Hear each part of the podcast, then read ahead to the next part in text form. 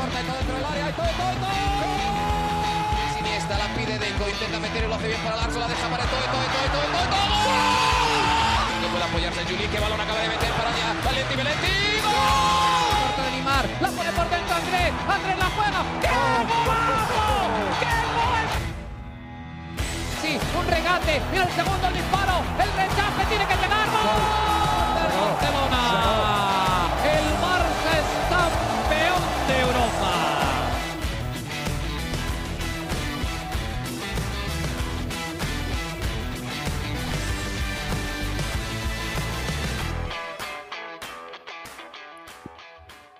Hola amigos de ADN Barça, bienvenidos a una nueva edición de nuestro podcast, todavía en modo mundialista, pero hoy vamos a hablar del Fútbol Club Barcelona porque se está haciendo historia y como siempre contamos con la presencia de Mariana Guzmán directamente desde la ciudad condal. Mariana, ¿cómo estás? Bienvenida nuevamente a ADN Barça Podcast.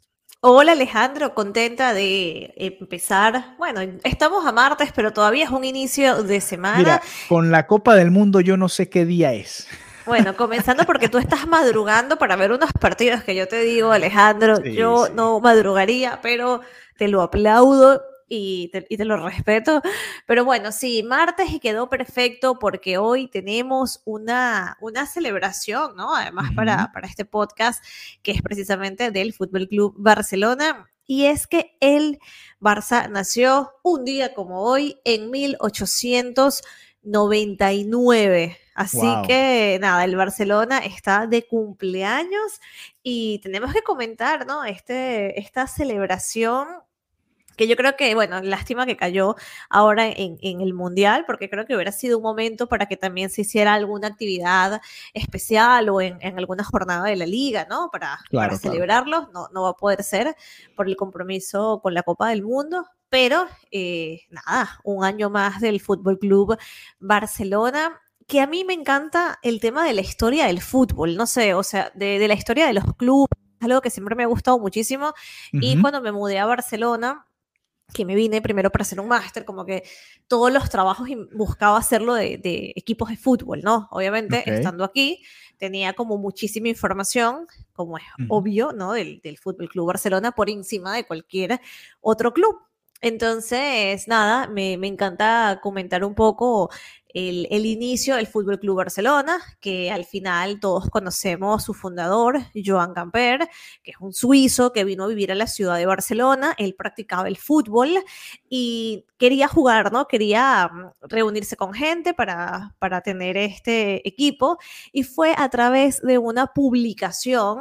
En esa época, obviamente, no había ni redes sociales ni la posibilidad de establecer una comunidad eh, de la nada.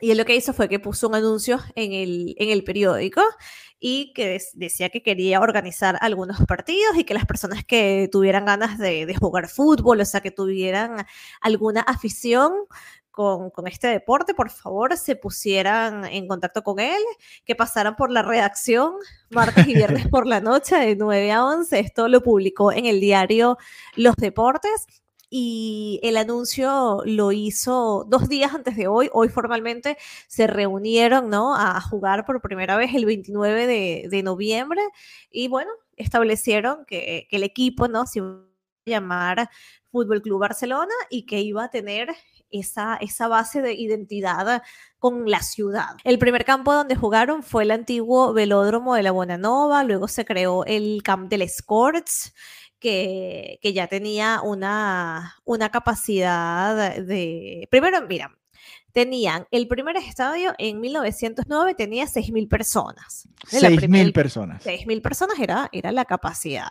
¿vale? Ujú. Y fue ya luego que eh, se fue, fue desarrollándose el equipo, el, el, el Camp del Sports, que es el que está eh, bastante cercano al, al actual Camp Nou.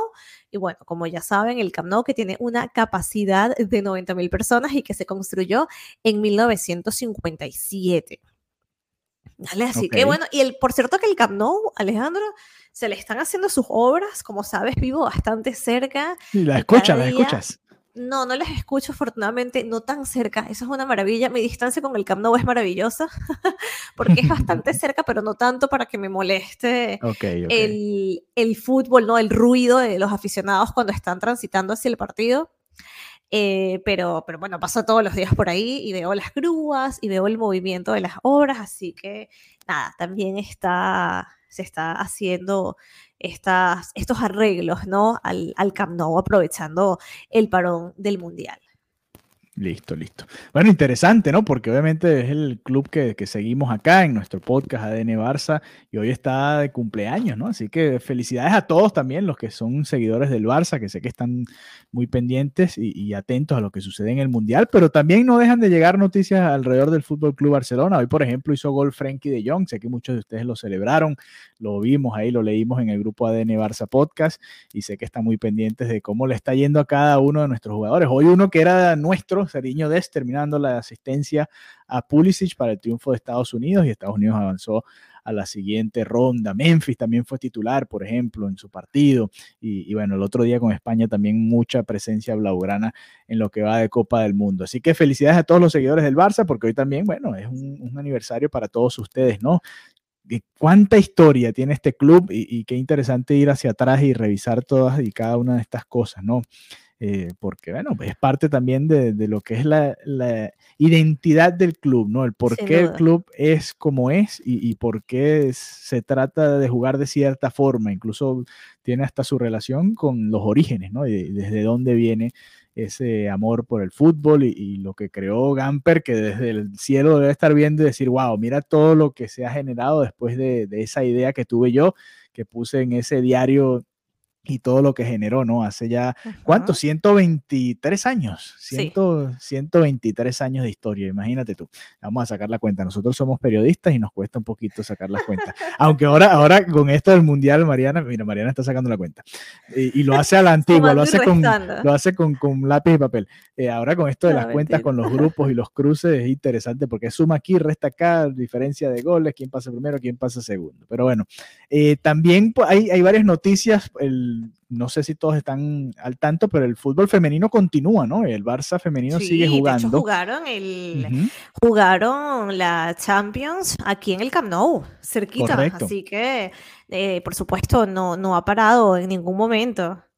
Sí, y hablando de eso, más allá de que siguen arrollando en las competiciones, eh, me compartiste una noticia muy interesante, ¿no? Porque más eh, habíamos hablado hace un par de semanas, tres o cuatro semanas, no me acuerdo cuándo fue, del documental que va a salir del Barça, ¿no? En, diciembre, diciembre, enero, dependiendo también de en qué parte del mundo se encuentren.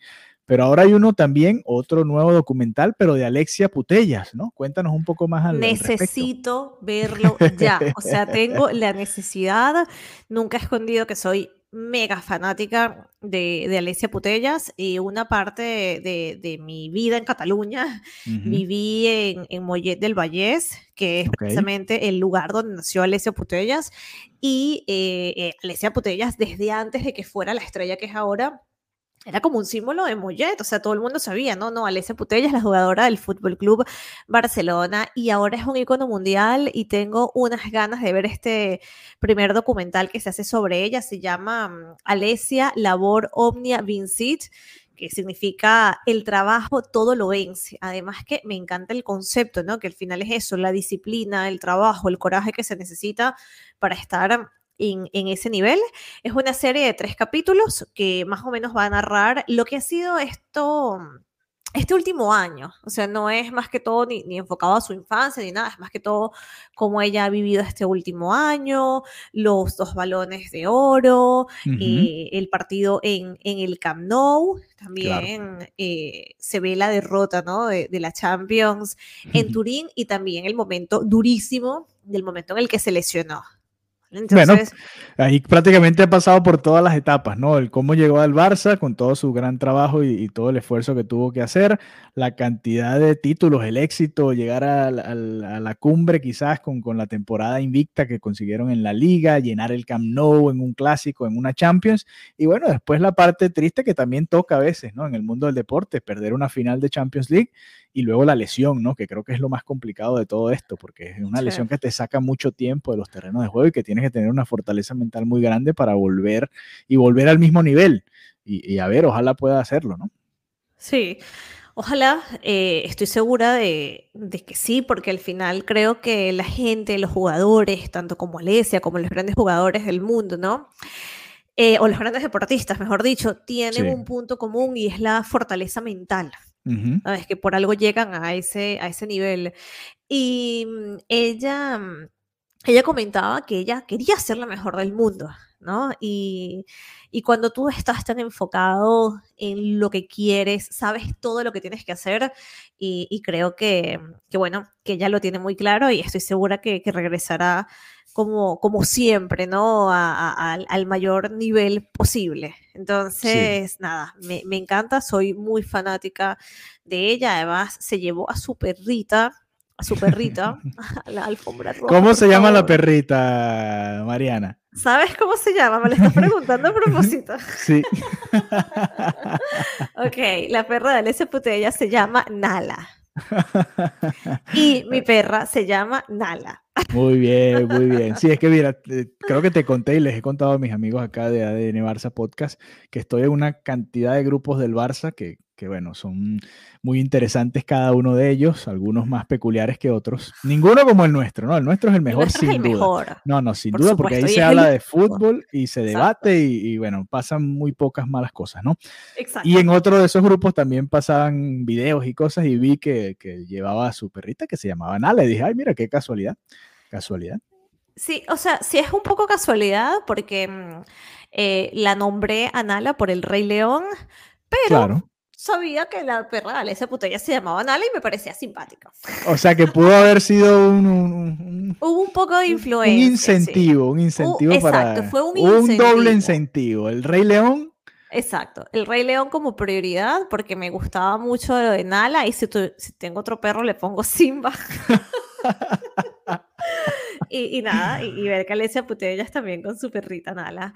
Así que nada, te lo juro, Alejandro, estoy esperando que sea mañana para ver esta docuserie de Amazon Prime. Me encanta el, que, se haga contenido de Alesia, que se haga contenido del fútbol femenino, me, motiva un montón. Y Alesia es una reina, o sea, la veo en la alfombra roja y digo, wow, esta mujer hasta, hasta en sus looks, en la manera en que se expresa, en todo, la veo sin errores y soy muy fanática. Sí, sí, mira, eh, yo cuando tenga mi perrito, que todavía no tengo, le voy a poner Balú por el libro de la selva, que me gusta mucho. Ah, Así que muy bien. vamos a ver, vamos a esperar a ver que llegue ese momento. Mira, yo tenía la idea de si tenía un perrito, le iba a poner Messi. pero llegó Messi, Messi, no, pero imagínate tú regañando a Messi, Mariana. Messi, pero es adorable, es adorable, es adorable. Bueno, mi querida amiga Eugenia, su perra se llama Barça. Y, o sea, vamos paseando y es Barça, Barça, Barça, ven, Barça. Entonces, nada, yo dije, bueno, ¿por qué no? Si, se, si tengo mi perrito, el perro de Isco, ¿no? Se llama Messi, no sé si sabías eso. No sabía eso, no Era como la familia se lo puso y yo decía, bueno, ¿por qué no? ¿Por qué no llamar Messi? Pero bueno, como Nala es adoptada, yo no la elegí, básicamente ella me eligió a mí, no pude elegir si fue perrito, perrita, nada. Nala llegó a mi vida, yo solamente eh, elegí que su nombre fuera Nala. Estoy viendo aquí la imagen de, de Isco, tiene varios perros y Creo que este es como el perro de su familia, ¿no? O sea, no el que. No es que él nombró a su perro, pero su familia eh, tenían un perrito y, la familia le gustó a Messi y le pusieron Messi al perro. Fue idea de su padre y su hermano y él terminó de acceder por sus pedidos. Estoy leyendo aquí una nota. Muy bien. Cosas curiosas. Mira hasta dónde llegamos, ¿no? Con, con este episodio del día de hoy. Está hablando de Isco y del perro. Sí, así es. Pero bueno, ya para la segunda parte de este episodio, Mariana, a ver, un poquito de la Copa del Mundo también que se está desarrollando. Vimos ganar a Brasil con bastantes dificultades. Partidazo entre España y Alemania. Qué buen partido, con mucha, mucha influencia eh, catalana, por supuesto, ¿no? Más allá de, bueno, Ter Stegen no pudo jugar, pero el resto, Gaby, eh, Ferran, Busquets, eh, Alba nuevamente, Valdés jugó algunos minutos. Eh, esa selección tiene el corazón prácticamente blaugrana, ¿no? Eh, hoy vimos ya y tenemos los dos primeros cruces. para bueno, los que estén escuchando esto en este momento, no se ha jugado la jornada del miércoles, así que nada más tenemos los primeros dos cruces de los octavos de final. Senegal enfrentará a Inglaterra y Países Bajos contra los Estados Unidos. Acá te puedo decir que había, hay mucha emoción por lo que acaba de hacer Estados Unidos. Estamos hablando de esto justo después del Estados Unidos-Irán esta selección, recuerda que quedó fuera, ¿no? Hace cuatro años. Qué horrible ese momento para, para una selección que constantemente va al Mundial. Lo de Italia es, innombrable, ¿no? Porque son ya dos seguidos. Pero Estados Unidos le, pasó que quedó fuera también de ese Mundial en Rusia y bueno, ahora volvieron y poca gente le tenía fe a este equipo de que pudiese clasificar y se termina metiendo y ahora va a jugar contra Países Bajos. Eh, pero nada, hablemos de España, que creo que es la selección que, tiene más colores, ¿no? Eh, y vaya que La mejor selección hasta ahora. La mejor ¿Te parece España la mejor selección? Por arriba de Francia. Sí.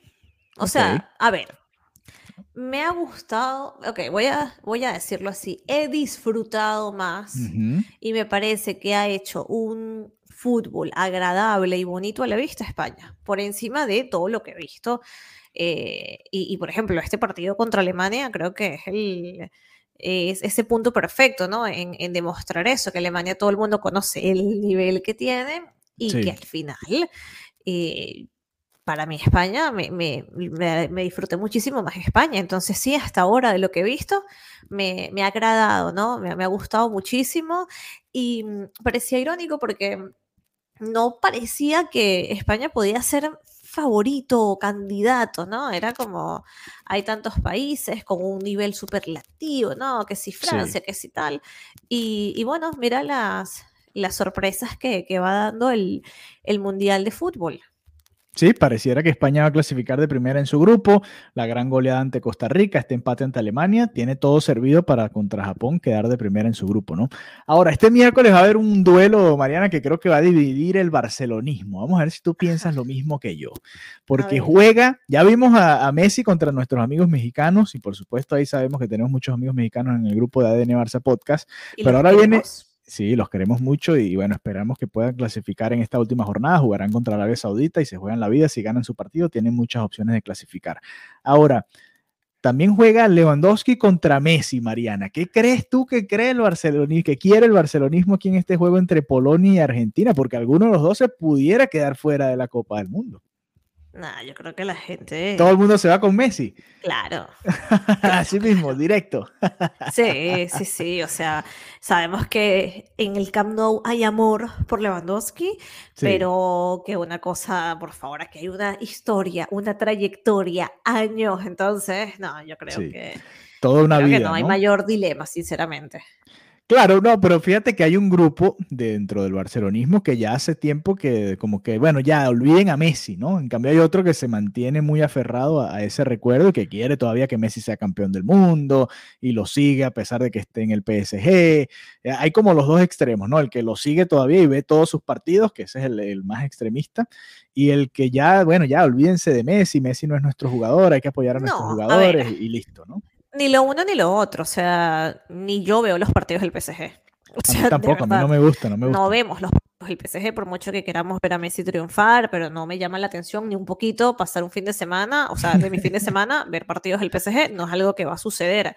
Pero yo creo que son cosas distintas. Está bien que el fanático del Barça diga, mira, yo creo que hay que pasar la página porque obviamente el equipo continúa y, ya, y es así, ¿no? Pero yo creo que algo distinto es decir, oye, yo quiero que este jugador que ha sido un símbolo de, mi equipo y que siempre lo será, juegue donde juegue, pueda tener esa satisfacción de levantar la Copa del Mundo. Entonces, creo que son cosas distintas, ¿no? Algo es, ok, hay que superarlo sí, porque el club continúa y el club es más grande que cualquier nombre en particular, pero, pero bueno, yo creo que la gente siente muchísima empatía por, por Argentina y porque él se lleve esta primera Copa del Mundo que merece tanto, así que no creo que haya tanto... Habrá la gente que diga, no, Lewandowski y tal, pero creo que la mayoría tiene el corazoncito con Messi. Ok, vamos a poner una encuesta en nuestra cuenta de Twitter a ver qué piensa la gente. Yo también creo que muchos se van a ir con Messi, además porque Messi y Argentina tienen en el papel muchas más posibilidades de, ganar una Copa del Mundo. Lewandowski, bueno, si avanza, avanzará a octavos, si llega a cuartos, bueno, qué gran Copa de Polonia, pero hasta ahí, ¿no? Eh, creo que la expectativa es mucho mayor en este último Mundial. Bueno, y pasa lo mismo con Cristiano Ronaldo, por mencionar otra estrella que también está jugando su último Mundial Portugal, Argentina, son esas selecciones que tienen esa expectativa de, ganar la Copa, ¿no?